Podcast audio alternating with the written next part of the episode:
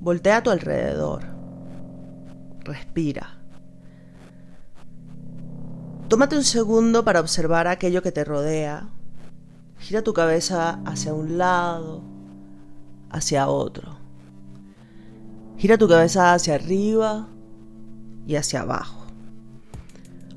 Observa con detenimiento aquello en torno a ti. Tal vez estás en tu cuarto sentado en una cama escuchando este podcast desde tu celular. Tal vez vas en el coche en camino a algún lugar o tal vez estás sentado en tu computadora trabajando. Repito, observa con detenimiento. Y ahora, reflexiona al respecto de las personas que hacen los objetos con los que te relacionas en tu día a día. El edificio o la casa en la que vives, el autobús, el coche, ya está el avión en el que decides trasladarte por un viaje de trabajo o para salir de vacaciones. Piensa en quién hace la música que escuchas, los libros que lees, la producción de las series que ves y de los conciertos a los que asistes. Esas personas somos tú y yo. Esos bichos raros siempre llamados los creativos.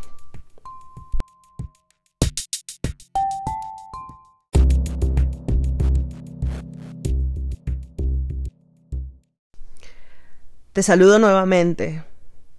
Mi nombre es Ashby Solano Rodríguez y estamos en este espacio multidimensional llamado la Dimensión de Ash, una coordenada en el cosmos en donde busco reflexionar en conjunto contigo al respecto de diversos temas relacionados con creatividad, diseño y su estrecha relación con el ser humano, la sociedad y la cultura.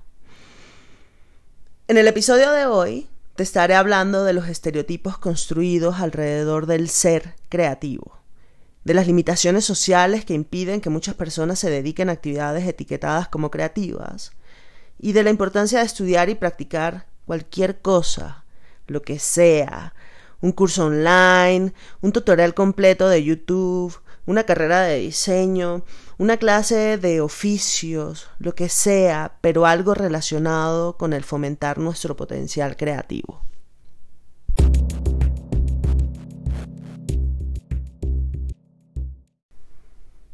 Regresemos por favor al cuestionamiento inicial que te hacía. Esa reflexión al respecto de quiénes son las personas involucradas en que tu bicicleta pueda llevarte de un lugar a otro y que aparte te sientas contento porque cuando la comparas con otras piensas, mi bici definitivamente es la mejor. Y conozco muchas personas que piensan lo mismo de su coche. Aquellos que hacen posible que cuando llegues a un restaurante, a una heladería, a un bar, quieras quedarte ahí a vivir y se convierta en tu spot favorito para la selfie o para la foto de grupo los que hacen que cuando entres a una página web o a tu plataforma de Netflix sepas de forma intuitiva cómo desplazarte o llegar de un menú a otro. Podría pasarme horas dándote miles de ejemplos al respecto de cómo hay personas dedicadas a la creatividad detrás de las etiquetas de los productos que usas, hasta personas creativas que diseñan habitáculos para vivir en Marte. Sí, en Marte. Pero aquí el punto es el siguiente. ¿Sabías tú que detrás de los objetos, de los edificios, de las películas que ves, detrás de la ropa que te pones y de los artículos deportivos que usas en el gimnasio o en tu home yoga class, muchos de ellos son conceptualizados, desarrollados y comercializados por creativos? Y si ya lo sabías, te has preguntado si otras personas lo saben. Porque, seamos serios, los creativos demandamos mucha atención. Pero se nos ha olvidado que también parte de nuestro trabajo es intentar instruir a aquellas personas que nos siguen viendo como el bicho raro o la oveja negra de la familia. Honestamente, mientras más años tengo, menos entiendo esa humanidad. La creatividad para mí es un potencial y una herramienta maravillosa uno de los pilares fundamentales que nos ha permitido estar aquí hoy. que nos ha permitido crear las canciones más prodigiosas del mundo, los cuentos para niños más atemporales de la historia, las películas más conmovedoras, las obras de arte más excelsas, esas que son capaces de dejarte sin aire cuando las ves. La creatividad es lo que nos ha hecho hacer naves espaciales que despegan desde nuestro planeta Tierra hacia otro lugar en el universo. Y aún así, aún gracias a todo lo que hemos podido hacer por ella, las carreras creativas siguen siendo estigmatizadas y afectadas por un montón de creencias sociales que, perdón, en muchos casos ya ni siquiera tienen justificación. Todos conocemos a alguien que no estudió una profesión creativa porque sus papás no lo dejaron. Porque esas ni siquiera son consideradas carreras. Todos tenemos al familiar que cree que nos dedicamos a hacer dibujitos o a hacer que las cosas se vean bonitas. O al amigo que se preocupa por tu estabilidad económica o que no cree que alguien pueda vivir mejor por lo que tú haces. Es más, Pareciera que hay una especie de termómetro social que marca una relación inversamente proporcional entre el ser creativo y el ser exitoso. Y bueno, no nos vamos a meter en la definición de ser exitosos, ¿verdad? Yo he conocido personas que creen que estudiar una profesión de diseño define las preferencias sexuales o incluso mujeres que no han podido estudiar específicamente diseño industrial porque de acuerdo a quién sabe quién, el trabajo en el taller es exclusivo para los hombres. Eso quiere decir que en la discriminación por ser creativos se construyen otros estereotipos específicos. Es como una discriminación dentro de otra, un inception discriminatorio. Ya ves por qué no te entiendo, humanidad. Hacer manualidades, como muchos lo definen, pintar un cuadro, diseñar una prenda de alta costura, saber de combinaciones de colores, tener un gusto exquisito, no te hace esto o aquello. Tampoco usar las herramientas y maquinarias del taller. La creatividad es una virtud fascinante del ser humano, y aquellos que decidimos usarla y en algunos casos profesionalizarnos en ella, tenemos una gran labor con nuestra sociedad. Estamos en un momento en el que debemos replantearnos los conceptos que nos definen, el valor económico y cultural que tenemos, siempre con una visión objetiva y humilde, claro, porque vaya, después hay creativos a los que se les zafa y creen que primero el cosmos y luego ellos. Como dicen por ahí, se subieron a un ladrillo y se marearon, es decir, perdieron total perspectiva de las cosas. Necesitamos instruir a los demás al respecto de que ser creativo no es solo hacer cosas bonitas. Dejar de poetizar la práctica y la profesión, entender y hacer entender que la creatividad es un eje central que conecta con todas las demás profesiones y que agrega valor tanto estético como económico y cultural. Necesitamos hablar más de nuestro potencial con nuestras familias, con nuestros amigos, con nuestros compañeros de trabajo, pero sobre todo necesitamos hablar más con aquellas personas que siguen sin entender lo que hacemos. Aquellos que creen que los creativos somos únicamente esos locos que nos vestimos con excentricidad que nos pintamos el cabello de colores, que nos tatuamos y nos ponemos piercings, que hablamos plácidamente de nuestras emociones y que vivimos intensamente a través de nuestros sentidos. Y sí, claro, somos todo eso. Yo soy eso. La niña siempre rara, ya saben, la que guardaba insectos en una cajita solo para observarlos y después soltarlos y dibujarlos la que se ponía calcetines de rayas debajo de los shorts y con botas de esas plásticas rojas contra agua, pero eso sí, en pleno verano. La que pedía siempre mil coletas en el cabello para verse diferente. La que tiene un estudio lleno de juguetes y artefactos medio raros. La que se rodea de libros, de colores, de pósters y de cualquier otra cosa que la estimule visualmente. El tema es que no solo somos eso. Los creativos, entre muchas otras cosas, somos comunicólogos y participamos activamente en la construcción de realidades, de tu realidad, de la mía. Ese diseño que hiciste o ese diseño que hizo algún amigo tuyo involucrado en esta industria transmite un mensaje, conecta con otra persona, se involucra en su rutina y se hace parte de su vida cotidiana. Ese diseño lo ayuda con una función específica o con una estética o con un nuevo material. Hay un chiste de esos que publican en páginas de Facebook de profesores y que ya saben, siempre termina siendo un meme. Que me gusta mucho usar con mis alumnos porque sirve para reforzar el punto de este episodio. Y, va más o menos así, ¿no? Entran tres profesores a un avión siendo estos los únicos pasajeros. Y bueno, sale el piloto del vuelo, les da la bienvenida, les ofrece todos los servicios de clase ejecutiva y posterior a eso les dice, este avión en el que vamos a viajar fue diseñado por sus alumnos. Dos de los profesores salen corriendo del avión al momento. El otro se queda sentado tranquilamente y el piloto le pregunta, ¿por qué usted no ha salido corriendo? A lo que él responde tranquilamente, si este avión lo diseñaron mis alumnos, ni siquiera va a despegar. Esta historia, que para mí no es un chiste, es un claro ejemplo de cómo desde la profesión también alimentamos esos prejuicios que existen al respecto de que solo servimos para hacer cosas bonitas. Ser diseñador ser ingeniero aeronáutico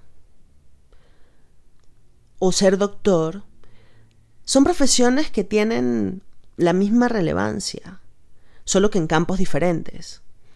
El doctor aprende a hacer una operación de corazón abierto, aprende la técnica y las herramientas pertinentes para poder atender la situación que se le presente al momento de la cirugía y de su trabajo depende la vida de una persona de muchas. El creativo, el diseñador, aprende a buscar problemas y a solucionarlo. Aprende técnicas análogas y digitales para poder atender la situación que se le presente y de su trabajo depende que ese avión vuele o más importante aún, que no se caiga.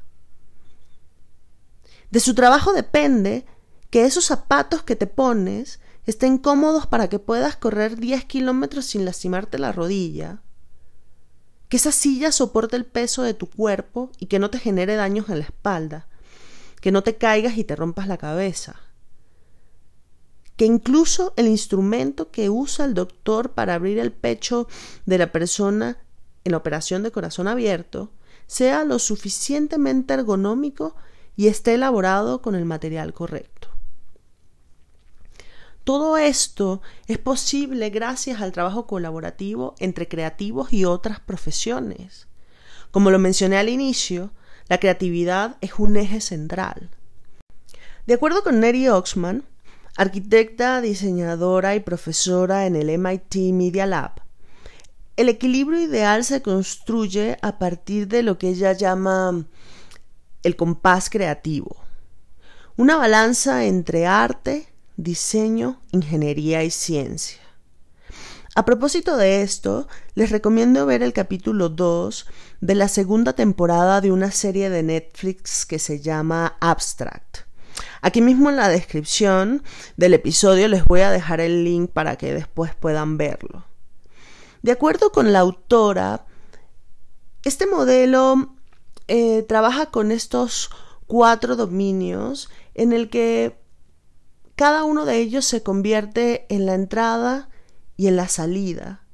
Y en ese transitar entre ellas se genera una, una, energía que la autora denomina como energía creativa, en donde se entiende el arte como todo aquello que cuestiona el comportamiento humano, la ciencia como aquello que explica y predice nuestro mundo alrededor, la ingeniería como la aplicación del conocimiento científico y el diseño como el creador de soluciones que maxifican la función de todo aquello que nos rodea. Y mm, no te estoy contando todo esto como parte de un programa de adopta un creativo, ni mucho menos. Es un simplemente un llamado a la reflexión, mm, reconocer el trabajo que hacemos y que nos dejes hacerlo, así como nosotros también te dejamos hacer el tuyo. Confiamos en tus cálculos contables o en tus extensos contratos. Confiamos en tu diagnóstico médico o en los análisis estructurales que garantizan que el edificio no se caerá después de un temblor y eso en la Ciudad de México se te agradece.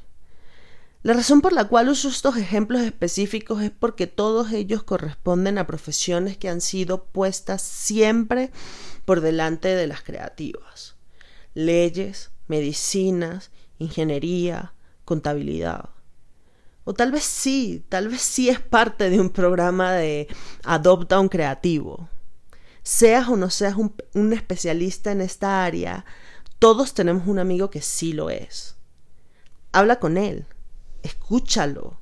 Hazla saber que crees en su esfuerzo y en su trabajo, que comprendes su rol en la sociedad.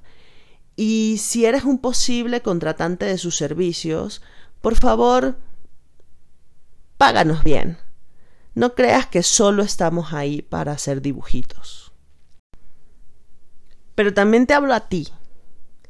A ti que sí te consideras creativo. A ti que has estudiado una profesión de diseño o que has heredado un oficio familiar, a ti que te dedicas a componer música o que estás trabajando en una empresa inmensa de diseño y nanotecnología, a ti que estás construyendo la siguiente experiencia inmersiva de realidad virtual.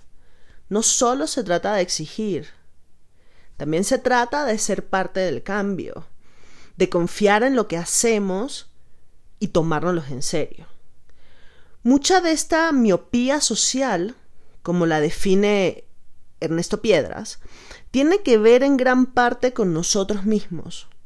Es un círculo vicioso interminable entre el sistema, la sociedad y las industrias creativas. Estamos cansados de ser discriminados, pero tampoco hacemos lo suficiente para ser, para ser reconocidos. Y con esto estoy llamando a una revolución que se construye cada día, con pequeñas acciones desde cada una de nuestras dimensiones. Deja de enaltecer solo aquellos diseñadores de portada de revista, estos personajes basados en el típico cliché del creativo. Ya saben, todo vestido de negro, obsesivo pero exitoso. Tipo Steve Jobs o Elon Musk. Y esto no quiere decir que ellos no aporten valor desde lo que hacen. Sin embargo, existen muchos otros diseñadores que no son alabados de la misma manera y hacen un trabajo igual o más relevante para la sociedad y la cultura. No caigas en los extremos, por favor. Los creativos pueden ayudar a salvar el mundo, sin embargo, no lo harán solos y tampoco hay ninguna garantía de que así vaya a ser. Así como pedimos no ser discriminados por nuestras profesiones y prácticas, también debemos ser recíprocos con esa exigencia. Escucha las recomendaciones de otros expertos. Está siempre abierto a trabajar en equipos multidisciplinarios y sobre todo rompe ese fucking molde del diseñador todo lo sabe. Eso ya quedó en el pasado. Es muy old fashion seguir creyendo en ese modelo de pensamiento. Estamos en tiempos de trabajo colaborativo. Construyamos a partir de las ideas del otro y con el otro colaboremos y co-diseñemos este mundo. Intenta no dejarte llevar por este ecosistema time driven, en el que muchas veces concluyes enviando al cliente una propuesta de relleno porque no te dio tiempo para hacerla bien o para hacerla de forma responsable. También aplica con tus profesores universitarios.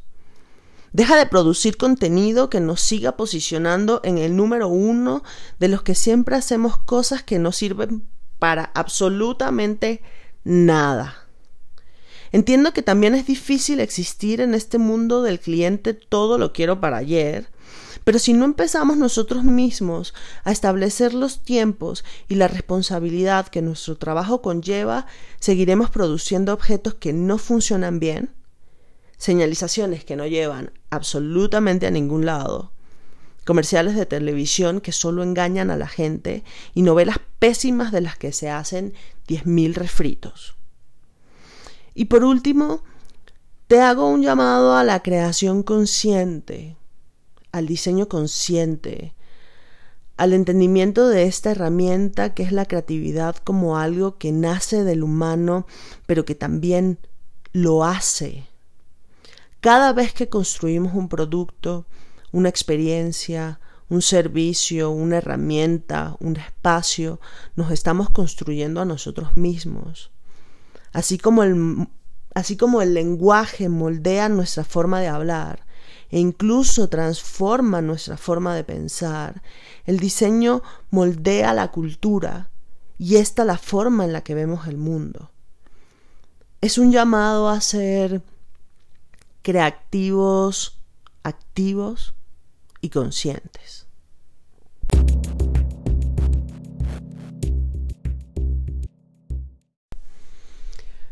No me quiero despedir sin antes agradecerte por haberte tomado el tiempo para enviarme un mensaje o una nota de voz y compartirme tu experiencia y tu reflexión al respecto del primer episodio de este podcast. Te invito a seguirme escuchando y a compartir este episodio en tus redes. Si estás interesado en más contenido, puedes conseguirme en todas las redes sociales como Ashby Solano. Y este podcast está disponible en varias plataformas, principalmente en Spotify, y puedes encontrarlo como La Dimensión de Ash. En el próximo episodio te estaré hablando de la importancia de la inspiración en los procesos creativos. El cómo conectar con nosotros mismos es esencial para poder comunicarnos, sí, pero también el conectar con otros. Ser inspirado, inspirar y ser inspirado. Siempre piensa en aquello que es inimaginable y haz todo lo que puedas para alcanzarlo. Esto es todo por ahora. Yo soy Ashby Solano y esto es La Dimensión de Ash, un podcast diseñado para ti. Te veo en 15 días.